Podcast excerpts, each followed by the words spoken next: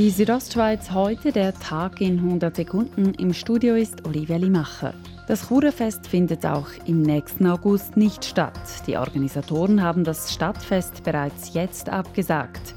Nun springt der Verein Chur.ch rund um Ivo Fifi frei in die Bresche und plant eine kleinere Alternative. Wir werden eigentlich äh, den Churfestfreunden eine einmalige Geschichte anbieten und es wird sicher eine kleinere Version geben. Auf dem Facebook-Account des Vereins fanden sich innerhalb weniger Stunden über 1000 Sympathisanten für die Idee einer Churafest-Mini-Version.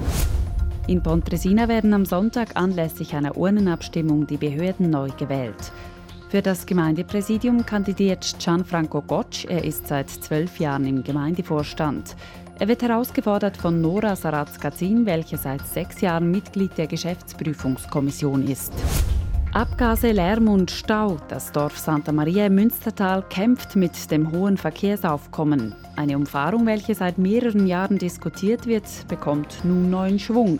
Wie Vizegemeindepräsidentin Gabriela Binkert-Becchetti ausführt, hat ein Informationsaustausch mit dem Kanton ergeben, dass wir transparent wissen, was sind die Schritte, die man bis jetzt gemacht hat, wo fehlt es noch und was sind die nächsten Schritte. Und wir dürfen feststellen, dass es jetzt wirklich gut vorangeht.